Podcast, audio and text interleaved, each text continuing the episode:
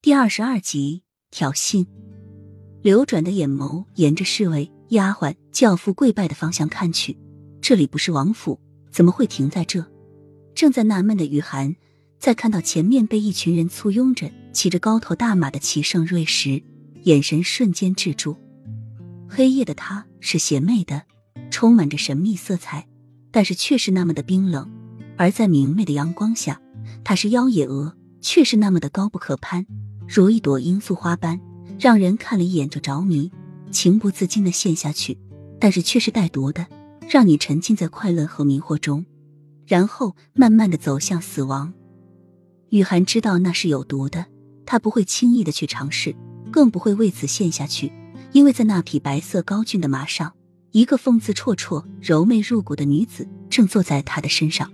而他的手也紧紧的搂住那女子纤细的腰肢。他们同时都在看着已经愣住的他，一个带着戏谑、残酷的笑容，一个带着嘲讽和挑衅的媚笑。太阳是暖暖的抚摸在雨涵的脸上，但是他看他们时却是那么的刺眼，甚至有种晕眩的感觉。这里可是齐都最繁华的大街交接口，因为瑞王爷的突然出现，已经让这条大街上堵满了人，一个个伸长脖子，想要看看高高在上的瑞王爷长什么样。对于这些平民，能见到当地的知府大人面就已经很万幸了，更何况还是堂堂阿三王爷。人群里立马引起骚动，纷纷想要上前看得更清楚。于是人群如潮水般越涌越多，但是在靠近齐盛瑞的地方，却没有一个人敢靠近。